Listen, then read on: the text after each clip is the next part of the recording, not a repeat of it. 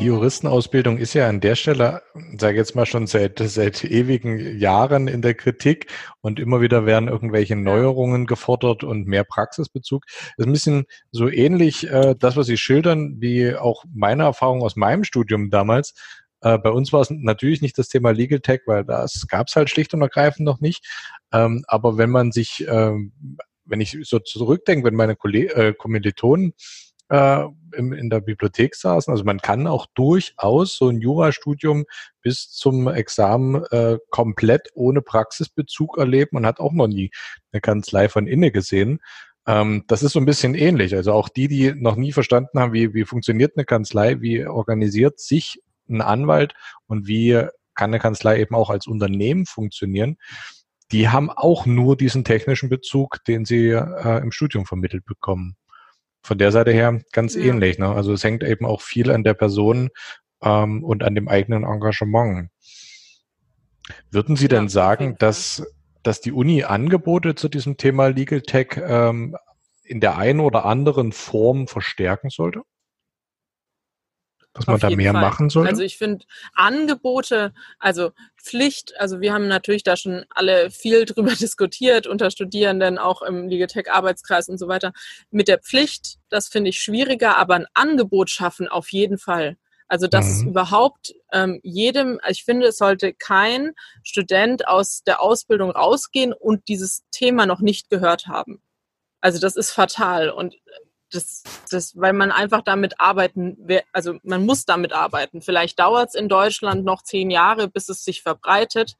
Aber also Legal Tech ist wichtig, äh, dass man da weiß, was ist das überhaupt und in welche Bereiche geht das. Also das ist ja auch nicht nur ein schönes Geschäftsmodell für Leute, die Nischen ausfüllen wollen, was ja dann oft so der der Vorwurf oder die allgemeine Meinung ist, sondern es geht ja in innovationsgetriebene Modelle in allen Bereichen, also eben auch in der Justiz. Das dauert wahrscheinlich leider noch länger, aber ähm, auch bei der Polizei, im Strafrecht, im Gesellschaftsrecht äh, mit Compliance-Themen, da ist es ja eh schon sehr im Gange. Also egal in welches Rechtsgebiet, auch im öffentlichen Recht mit, äh, das heißt ja so schön GovTech, Governance-Tech, ähm, es, es wird keinen Bereich geben, der nicht digitalisiert wird, weil es immer alles digitaler wird, unser ganzes Leben, unser, ja, unser Alltag und damit müssen sich auch die Rechtsangebote und, und der Rechtsmarkt einfach anpassen. Und das ist nicht nur ein reines Anwaltsthema. Das ist einfach mhm. total wichtig. Und das muss einfach einem Studenten, der aus der Ausbildung geht, finde ich, bewusst sein. Aber was auch wichtig wäre, ist nicht nur ein Bewusstsein schaffen und eine schöne Einführungsveranstaltung, was ist Legal Tech, und da haben es alle mal gehört und vergessen es wieder, sondern auch wirklich IT-Kenntnisse zu schulen. Das höre ich nämlich auch oft äh, von, äh, von Anwälten, die müssen sich dann zwar teilweise an die eigene Nase fassen, weil sie auch nicht viel besser sind, aber sie meinen immer, ja, bei uns kommen dann die jungen Leute an und wir denken, die machen dann sozusagen unsere Innovation oder Legal Tech, also wenn die Kanzleien halt schon diesen Fokus darauf haben. Und dann können die ja noch nicht mal recherchieren. Oder dann können die ja noch nicht mal ein Word-Dokument formatieren.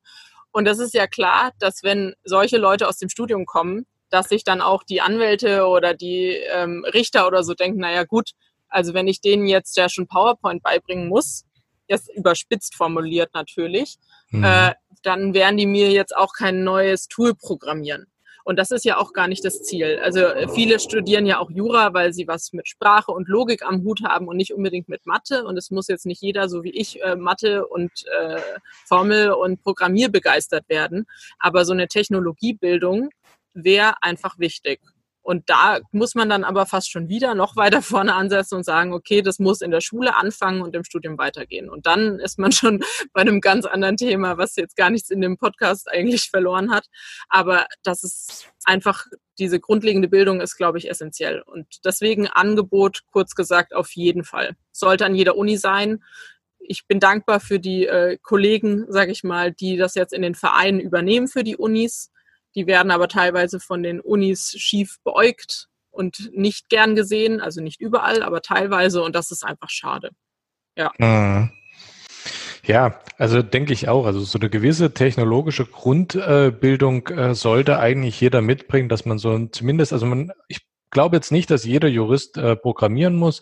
Ähm, das wird ja von einigen Kollegen auch äh, vertreten. Das halte ich für zu weit, weil ich meine, wir sind halt keine Entwickler oder Programmierer, sondern Juristen. Aber es ist genau das, was Sie sagen. Also einfach so den Zusammenhang verstehen. Auch verstehen, wenn ich das und das mache, äh, dann kommt das und das dabei raus. Also auch einfach eine, sag jetzt mal, einen Code verstehen im Sinne von, was passiert denn ja. da eigentlich und nicht gänzlich äh, sozusagen an der Materie vorbei. Weil ich glaube persönlich auch, dass dieses Thema Smart Contracts noch stärker in den nächsten Jahren sich entwickeln wird.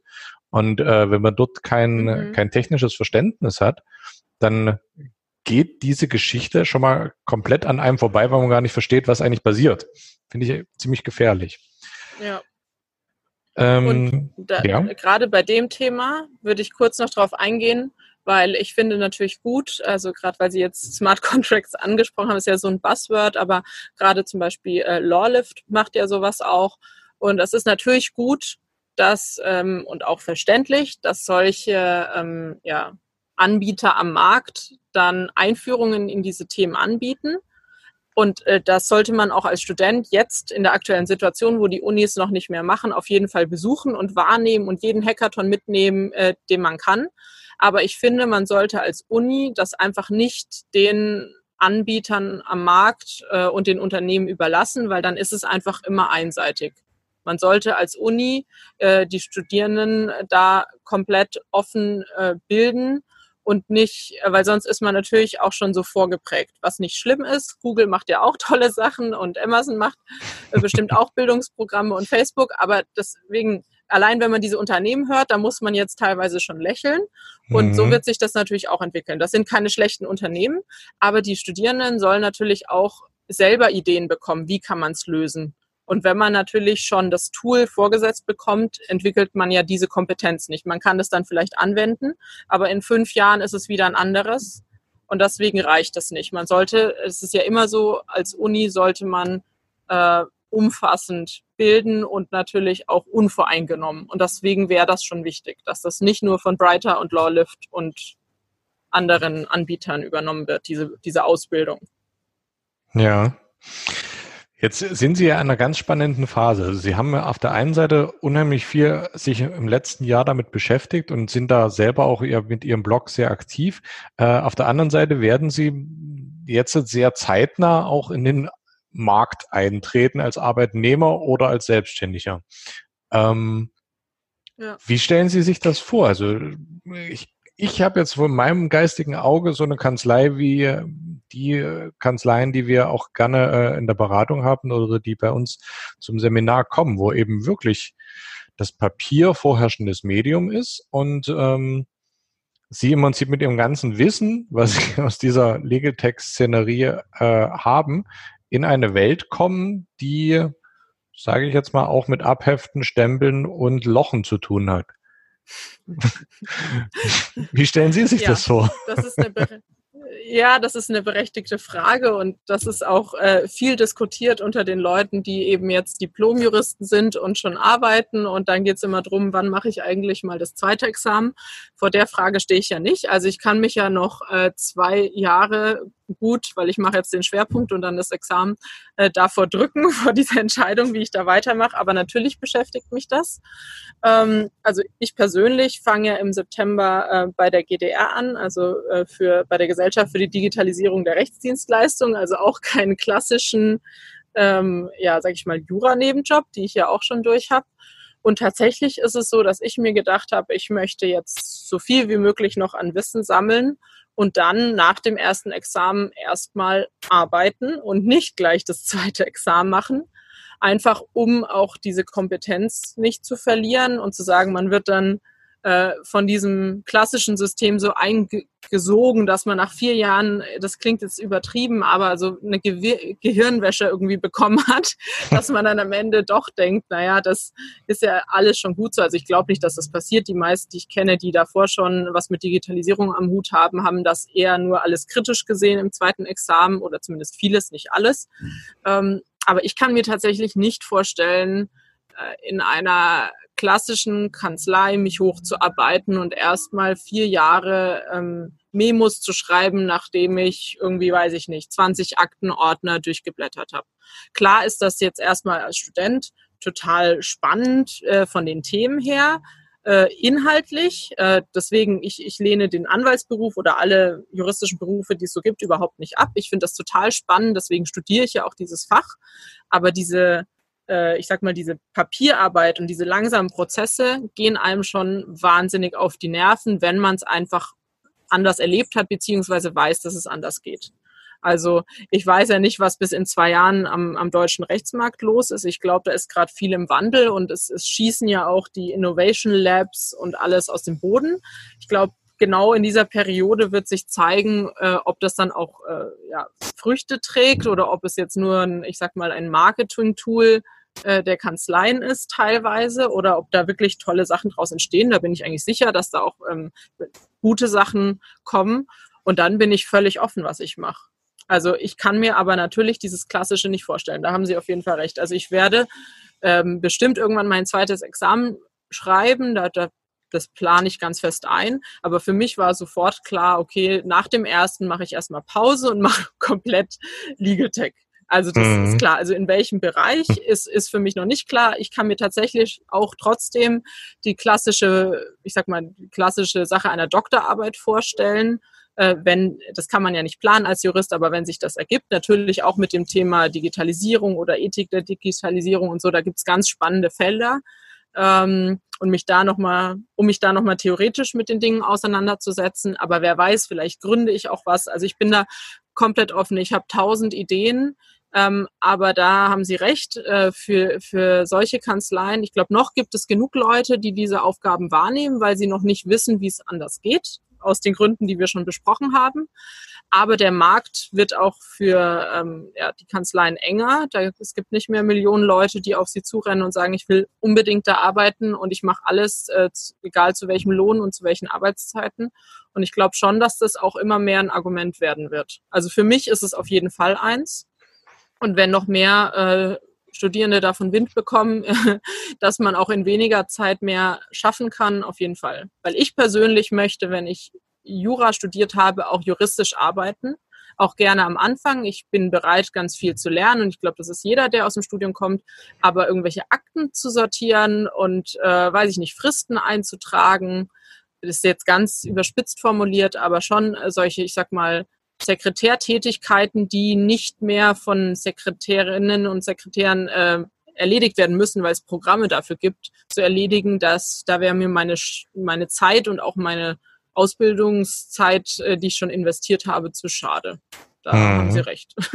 Das muss ich jetzt, ich weiß nicht, ob das arrogant rüberkommt, aber das muss ich schon so sagen. Da weiß ich ja auch persönlich dann, dass es genug andere Möglichkeiten gibt. Es gibt jetzt schon Unternehmen, die sich auf diesen innovativen Bereich spezialisieren und da gibt es auch ganz tolle, auch dann später Referendarstellen und so weiter. Also.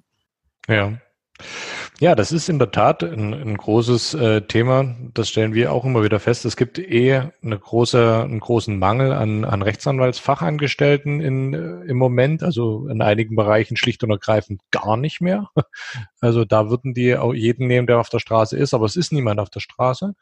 Ähm, und in dem anderen Bereich natürlich genauso, wie Sie es gerade gesagt haben, ist dieser War for Talents äh, im, im Juristen Thema natürlich auch angesiedelt. Das heißt also, die Leute, die bereit sind, in eine Kanzlei zu gehen und als Anwalt zu arbeiten, sich dort auch, sage ich jetzt mal, dem doch nicht ganz unerheblichen Stress äh, auszusetzen und zu sagen, ich bin auch bereit, hier sehr viel Zeit zu verbringen, ähm, die muss man natürlich auch als Arbeitgeber in irgendeiner Form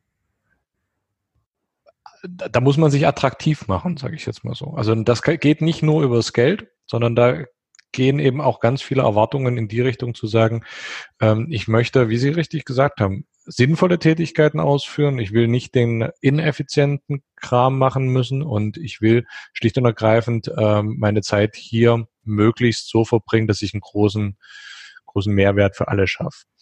Was würden Sie sich denn von dem Rechtsmarkt und so von den Anwälten äh, in Zukunft wünschen? Als Arbeitgeber oder auch als, ähm, als ähm, wie sagt man, ähm, Kollegen. also innerhalb einer ja, Kanzlei. Dann, dann Ich äh, teile meine Antwort mal äh, auf genau in diese zwei Punkte, weil das finde ich auch was ganz Unterschiedliches ist. Also ich würde erstmal auf den ersten Teil äh, der Frage antworten als Arbeitgeber. Äh, man muss es ja auch positiv sehen. Das klang ja jetzt gerade so negativ von uns beiden, so War uh, for Talents und ja, es, es gibt äh, zu wenig Leute und wir haben alle keinen Bock mehr, die alten Sachen zu machen. So ist es ja nicht. Sondern wenn man sich so überlegt als Arbeitgeber, kann man die Leute natürlich inhaltlich viel schneller ausbilden, wenn man sie nicht abstellt mit Tätigkeiten, die sie ja intellektuell oder auch, ich sag mal, in der praktischen Arbeit nicht weiterbringen. Weil davon, dass ich eben tausend Akten durchlese, klar kriege ich sicher Wissen, aber ich kann ja meine Leute auch effizienter ausbilden. Das wird sicher auch ein Punkt sein, der dann in den nächsten zehn Jahren irgendwann auch noch kommt. Also wie schaffe ich das, wenn ich eh schon weniger Ressourcen habe, diese Ressourcen auch zu nutzen? Und da kommen dann natürlich die Legal Tech Tools, die sich immer besser entwickeln werden ins Spiel und die noch einen ganz anderen Stellenwert bekommen werden, bin ich ganz sicher in der nächsten Zeit. Aber natürlich auch damit verbunden, okay, ich kann meine Referendare oder meine Associates kann ich nicht mehr irgendwo abstellen und es gibt dann sicher bald, auch durch den Druck der Mandanten, den Sie schon angesprochen haben, auch andere Geschäftsmodelle, die nicht mehr nur auf Stunden basieren, wo sich dann ganz viele Kanzleien äh, überlegen werden, ja, also ich kann eben jetzt nicht ein Team von 50 Leuten einfach nur, weil die darauf warten, irgendwann befördert zu werden, abstellen, um irgendwelche Sachen in Stunden, Stunden und Stunden äh, zu schreiben, sondern ich nutze Tools und bilde die Leute effizient aus und äh, dann haben die Leute auch Spaß an ihrer Arbeit, weil sie sich eben nicht nur abgestellt fühlen und bleiben dann natürlich auch länger in der Kanzlei. Also das ist, glaube ich, dann ein Gewinn auf beiden Seiten, weil mhm. einmal eben Kosten gespart werden und gleichzeitig ähm, sind die Leute motiviert, gut ausgebildet, schnell ausgebildet und dann nicht gleich wieder weg. Weil man muss sich natürlich auch da reinversetzen. Äh, junge Leute heute haben einfach ein ganz anderes, ja, das wird ja auch oft kritisiert, Verständnis davon, was Arbeit ist und was Leben heißt und dass Arbeit nicht Leben ist und andersrum. Und ähm, deswegen ähm, heißt es ja aber nicht, dass wir weniger intellektuell investieren wollen und nicht äh, uns ja einfach auch ja, nicht wollen, dass der Arbeitgeber von unserer Arbeit profitiert. So ist es ja nicht. Und trotzdem, äh, was das angeht, habe ich auch mit den äh, Kollegen von LOD, Lawyers on Demand, letzte Woche in München gesprochen. Die entwickeln ja auch so neue ähm, Modelle von ähm, Freelance-Lawyers, da wird es auch bald auf meinem Blog was zu lesen geben, ähm, für Leute, die eben sagen, ja, ich möchte halt auch auf juristisch hohem Niveau arbeiten und ich habe nichts gegen die juristische Arbeit, ich, aber ich möchte das Ganze flexibler tun und äh, selbstständiger tun. Aber natürlich ist das nicht die Lösung für jeden und es sollte auch in Anstellungen, also in einem Anstellungsverhältnis diese Möglichkeit geben, freier zu arbeiten und einfach auch mehr an der Sache und nicht nur drumherum. Und äh, das Zweite ist, was Sie angesprochen haben, was ich mir von den Kollegen wünsche, ist ganz klar, das ist für Juristen schwer, das weiß ich auch. Es ist groß, das zu sagen, Offenheit. Einfach Offenheit für die Dinge, die passieren, weil gerade jetzt kann man überhaupt nicht planen, was kommt. Natürlich kann man sich wappnen, man kann sagen, wir als Kanzlei ähm, mach, also machen wir mit sozusagen und wir, wir ja, führen Tools ein, die unsere Mitarbeiter und die angestellten Anwälte und so weiter benutzen. Und wir machen Fortbildungen und bilden unsere Leute da weiter oder lassen sie sich extern weiterbilden, dass sie äh, vorbereitet sind. Aber natürlich hat es auch was mit einer menschlichen Offenheit zu tun. Man muss als Anwalt, außer in totalen Spezialgebieten oder vielleicht noch an der Uni, in Zukunft einfach mehr interdisziplinär und divers im Team arbeiten. Und ich glaube, das ist was, was eine sehr große Umstellung wird, auch vom Kanzleiklima her. Ich glaube, da müssen sich ganz andere Strukturen schaffen und auch ein ganz anderes, ja, ein ganz anderer Arbeitsablauf und dadurch eine andere Arbeitsatmosphäre. Aber ich glaube, das ist eine wahnsinnige Chance, weil die Juristen ja auch in der Gesellschaft zwar als teilweise zumindest noch als wichtig erachtet werden, oft aber auch nur so als persönliche egozentrische Gelddruckmaschine dargestellt werden. Und ich glaube, in, in diesem Prozess, in diesem, ja, in diesem Legal Tech Umwandlungsprozess kann man einfach äh, wieder auch nach außen tragen, wozu es eigentlich ja den ja den Rechtsstaat gibt und wozu es auch Anwälte gibt, nämlich Probleme von Menschen oder Unternehmen zu lösen, die entstehen dass Juristen die auch nicht machen oder herbeizüchten, was natürlich teilweise eine Industrie geworden ist, leider, ähm, irgendwo Probleme zu suchen, um dann ähm, kompliziert Geld zu verdienen, sondern dass man die Probleme löst, die da sind und die effizient löst und kundenorientiert. Und das ist doch eine ich finde es eine wahnsinnig schöne Vorstellung und dass dann auch dadurch wieder gesellschaftlich auch was tut, indem einfach verschiedene Menschen zusammenarbeiten und hoffentlich auch produktiv. Also ich glaube, das ist eine also für mich zumindest eine sehr positive ähm, ja, Zukunftsvorstellung, auch wenn der Weg dahin sicher holprig wird und äh, sich viele dagegen sträuben werden. und der Gesetzgeber muss natürlich auch mitmachen. Das will ich nur noch so nebenbei sagen. Das wird ja auch viel diskutiert, bestimmt auch in Ihren Podcasts, dass da auch gesetzliche Grundlagen geschaffen werden müssen, damit dieser Prozess halt auch ein bisschen entspannter und ja, produktiver läuft.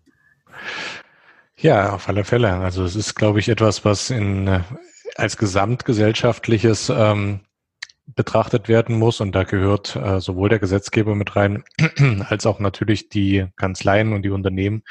Ich denke, es ist viel in Bewegung im Moment noch. Äh, einiges wird sich durchsetzen, anderes auch nicht. Fakt ist aber, Digitalisierung hat nur eine Richtung.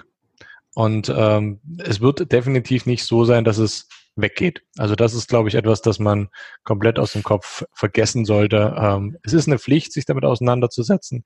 Und je eher, umso besser, weil umso mehr kann man unterm Strich lernen und für sich dann auch einen Weg finden. Ähm, ich würde gerne mit Ihnen mal zu ja. unserem Quickshot kommen. Das sind so fünf Fragen, äh, wo ich im Prinzip den Satz anfangen würde und Sie das, was Ihnen so als erstes in den Kopf fällt, beenden den Satz einfach. Okay? Ja, gerne. Ja. Okay. Digitalisierung ist im Gange, nicht wegzudenken und eine unfassbare Chance für unsere sozialen Zusammenhänge in der Gesellschaft und natürlich auch für die Juristen. Anwälte sollten immer offen sein für die neuesten Entwicklungen, über hierarchische Strukturen hinwegkommen und äh, von jedem lernen wollen und sich auf etwas gefasst machen, denn der Sturm beginnt erst. Es wird sich viel tun und man wird sich anpassen müssen. Okay. Die Qualität eines Anwalts beurteile ich nach. Oh, das ist schwierig. Die beurteile ich, ich persönlich, ähm, nach seiner juristischen Kompetenz, der Effizienz, äh, diese anzuwenden und für den Mandanten durchzusetzen und auch äh, seiner sozialen Kompetenz auf den Mandanten einzugehen. Mich beeindruckt man durch Weltoffenheit, Innovationsgeist und Menschlichkeit. Letzte Frage. The next big thing is Diversity ganz sicher. Wir müssen offen sein für neue Strukturen, diverse Teams, Frauen, alt und jung zusammen, verschiedene Kulturen, verschiedene Disziplinen. Nur so wird die Welt in Zukunft globalisiert und digital funktionieren. Ich denke, das ist ein wunderschöner Abschlusssatz. Besser könnte man so etwas nicht zum Abschluss bringen. Ähm, Frau Rose, vielen, vielen Dank Super. bis hierhin erstmal. Ähm, das war ein aus meiner Sicht sehr, sehr interessantes und spannendes Interview. Wir haben äh, im Vorfeld besprochen, dass ich versuche, äh, 30 Minuten anzupeilen. Wir sind jetzt knapp bei 50 Minuten. Ja. Also Sie sehen schon, ich könnte mit oh. Ihnen noch eine ganze Weile oh. erzählen. Ähm, ich habe gar nicht auf die Uhr geschaut. Wenn man mit Ihnen jetzt ein bisschen noch in Kontakt kommen möchte und sich auch bei Ihnen auf dem Blog umschaut, wo muss man sich denn da melden? Wie ist denn da die URL? Ja, also auf äh, lawtechrose.com äh, gibt es auch eine Mitteilungsfunktion, da kann man mir einfach schreiben, das kommt dann direkt zu mir. Ansonsten bin ich auf Instagram, auch auf lawtechrose, äh, Twitter ein bisschen weniger, aber am meisten eigentlich auf LinkedIn unterwegs. Das heißt, wenn man da einfach Yolanda Rose eingibt, äh, kann man sich immer mit mir vernetzen. Ich bin immer offen für neue Interviewpartner oder auch einfach Gesprächspartner. Es sind schon ganz tolle Sachen entstanden durch einfach mal ein kleines Telefonat oder ein kleines Treffen, was erstmal nicht nach viel aussieht. Also ich freue mich auch über jede Kritik oder jedes Feedback zum Blog oder meiner, meiner Arbeit. Also sehr gerne immer melden. Sehr schön. Dann würden wir die Kontaktdaten ähm, gerne in den Shownotes noch mit verlinken. Und äh, ja, dann ja, bleibt mir von meiner Seite gerne. aus nur nochmal herzlichen Dank zu wünschen. Ähm, ich denke, wir werden uns sicherlich auf der einen oder anderen Veranstaltung nochmal über den Weg laufen. Und ich wünsche Ihnen erstmal für den weiteren, ja, für das weitere berufliche ähm, Fortkommen nur das Allerbeste. Und ich denke, ähm, Sie werden in diesem technischen Vielen Bereich Dank. sicherlich äh, Spuren hinterlassen. Das hoffe ich doch. Aber vielen, vielen Dank. Dasselbe auch für Sie und es ist eine wahnsinnig tolle äh, Sache, dass Sie diesen Podcast gestartet haben, weil im englischsprachigen äh, gibt es ja schon ein paar Sachen, aber auf Deutsch äh, noch nicht so viel und ich bin sicher, dass auch das viele Zuhörer findet und viel Begeisterung. Vielen, vielen Dank. Dann einen schönen Abend Ihnen noch.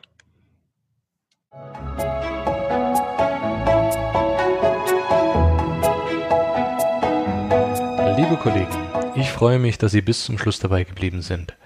Wenn Ihnen diese Episode gefallen hat, geben Sie uns doch bitte eine positive Bewertung bei iTunes.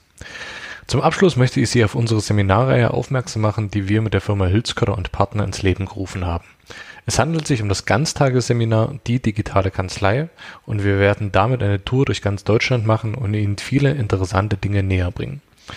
In dem Seminar erfahren Sie nicht nur, wie Sie Ihre Kanzlei auf digital umstellen können, sondern Sie können auch ganz praktisch viele Sachen vor Ort einfach mal ausprobieren. So haben wir die aus unserer Sicht ideale Kanzlei mit verschiedenen Stationen mal nachgebaut und Sie können vor Ort live testen, ausprobieren und ein Gefühl für die digitale Arbeit bekommen. Wenn Sie das interessiert, finden Sie mehr Infos in den Show Notes und natürlich auch in unserem kostenfreien Mitgliederbereich auf law-appoint.de www.ftf.de. Von meiner Seite aus kollegiale Grüße und bis bald. Ihr Andreas Duckstein.